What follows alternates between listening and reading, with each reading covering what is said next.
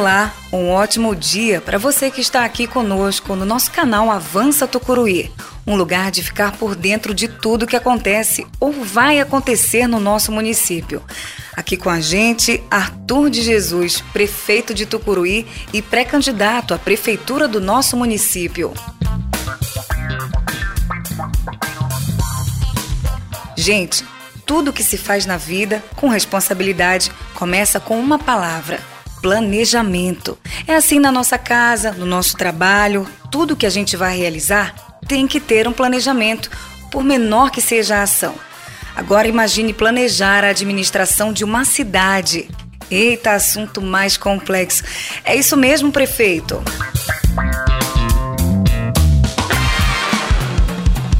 Olá, Tati. É um prazer estar aqui com você e com nossos ouvintes aqui no nosso canal do podcast. Eu começo dizendo que você está certíssima. Tudo o que a gente vai fazer na nossa vida, temos que ter uma direção, um guia, um planejamento.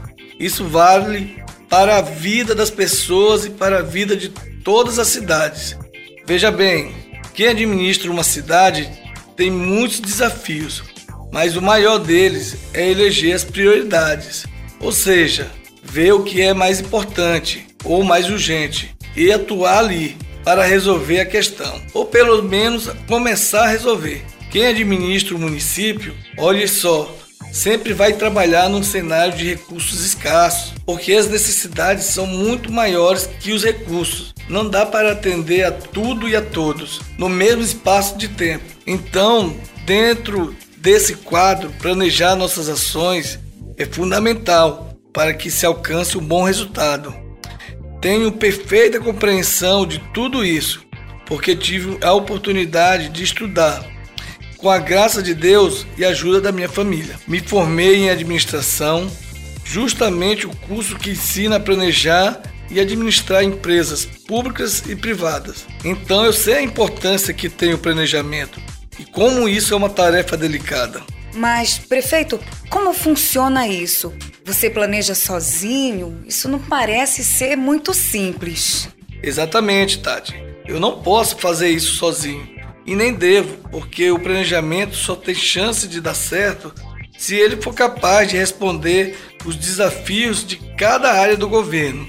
Então, tem que planejar as ações da prefeitura considerando as urgências da saúde, as necessidades da educação, a moradia, a geração de oportunidades de emprego e renda, que hoje são tão urgentes. Enfim, tem que planejar com um olho no presente e outro no futuro. Para isso, eu envolvo no planejamento todo o secretariado e os técnicos responsáveis por cada área. Olhe só, tudo o que nós fizermos hoje vai ter impacto amanhã. Então, no momento, estamos iniciando o planejamento de governo para os próximos quatro anos. Passamos dois dias discutindo por onde vamos caminhar e o que iremos fazer para a nossa cidade avançar, para melhorar as condições de vida aqui e melhorar para o número cada vez maior de pessoas. Para fazer esse trabalho, contamos com a colaboração de uma consultoria do Instituto Carlos Matos, presente em sete países, e os resultados estão aqui com a gente para avaliarmos e decidirmos por onde caminhar, com segurança para desenvolver Tucuruí. Então, prefeito, já dá para antecipar alguns resultados desse estudo sobre o futuro de Tucuruí? Já sabemos o que vem por aí? Sim, Tati. Nós já sabemos que os próximos quatro anos serão de muito trabalho. Investiremos muito na atração de novos negócios para a nossa cidade. Queremos uma Tucuruí de braços abertos para as empresas. Estamos esperando ansiosamente o resultado da última vistoria do Ministério da Educação para autorizar o funcionamento do primeiro curso de medicina aqui na cidade, que também será o primeiro da região. Temos boas possibilidades de investir na agricultura familiar.